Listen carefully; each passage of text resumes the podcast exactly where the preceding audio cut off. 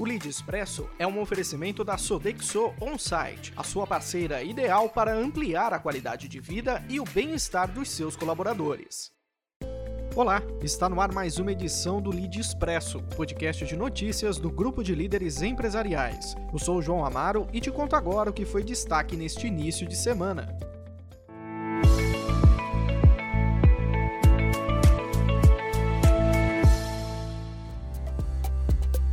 A edição inicia falando das ações da Petrobras que dispararam durante o discurso de Joaquim Silva e Luna, novo presidente da companhia. Nesta segunda-feira, o CEO afirmou que a Petrobras buscará reduzir a volatilidade dos preços de combustíveis sem desrespeitar a paridade de importação. Embora o posicionamento não tenha sido considerado inovador, ele foi suficiente para que as ações preferenciais da Petrobras ficassem em alta. Os papéis chegaram a ser negociados com ganhos de cerca de 6% ainda na tarde de hoje. A expectativa agora é de novidades na política de preços da petrolífera, visto como o principal desafio desta nova gestão.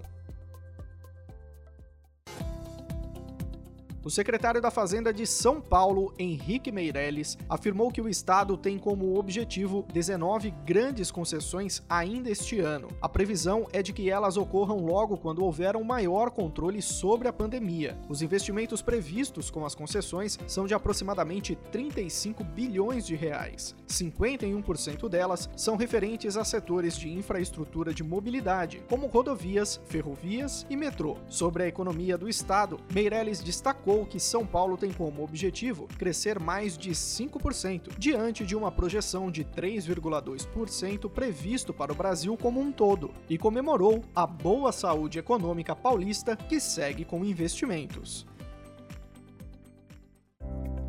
Ainda sobre investimentos, o Programa Nacional de Apoio a Microempresas e Empresas de Pequeno Porte, o PRONAMP, deve receber injeção de recursos de 5 a 6 bilhões de reais. A novidade foi anunciada pelo ministro da Economia, Paulo Guedes, e deverá ser votada no Congresso Federal. A expectativa é de que, com o repasse ao Fundo Garantidor de Operações, os bancos alavanquem em até três vezes o valor, o que pode resultar em até 18 bilhões de reais disponíveis para crédito. A taxa de juros fixada será a Selic mais 6% ao ano, com linha de crédito limitada a 30% do que a empresa faturou no ano anterior.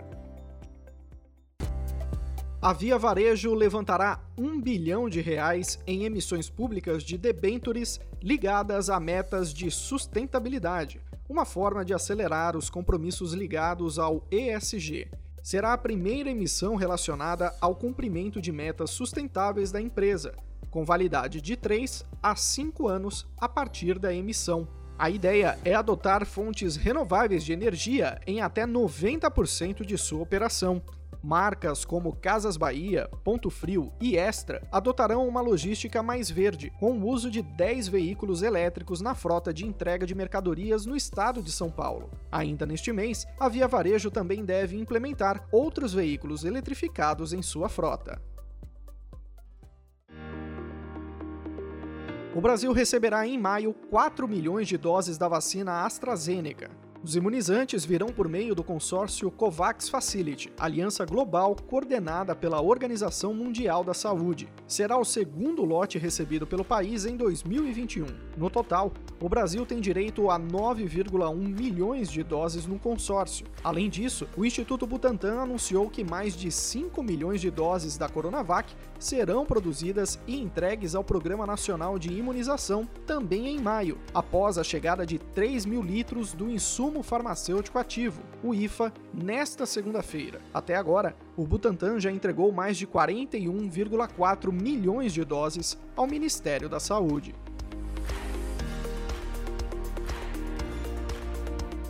Antes de terminar, convido você a acompanhar o Lead Next 5G. O evento acontece nesta terça, a partir das 8h30 da manhã, e trará temas como infraestrutura, políticas públicas e regulamentações, além das aplicações da tecnologia que chegará em breve no Brasil. Entre os convidados estão Patrícia Ellen, secretária de Desenvolvimento do Estado de São Paulo, Roberto Piazza, vice-presidente Brasil da SBA, Vinícius Caran, superintendente de outorga e recursos à prestação da Anatel, além de Hugo Suarte, head de realidade estendida da Qualcomm, e Vinícius Dalben, presidente interino da Ericsson para o Cone Sul da América. Para acompanhar, basta se inscrever em leadglobal.com/leadnext. Também nesta terça acontece o Lead Mulher Talks, que trará como tema a tecnologia como fator de transformação da sociedade. Participam Kátia Vasques, gerente geral da IBM Brasil, além de Nadir Moreno, presidente da UPS Brasil e do Lead Mulher, e Célia Pompeia, vice-presidente executiva do Grupo Dória e do Conselho Lead Mulher. É nesta terça, às 5 da tarde, em leadglobal.com/lead talks. Voltamos em breve com muito mais informação. Lead, quem é líder participa, quem é líder se informa. Até a próxima!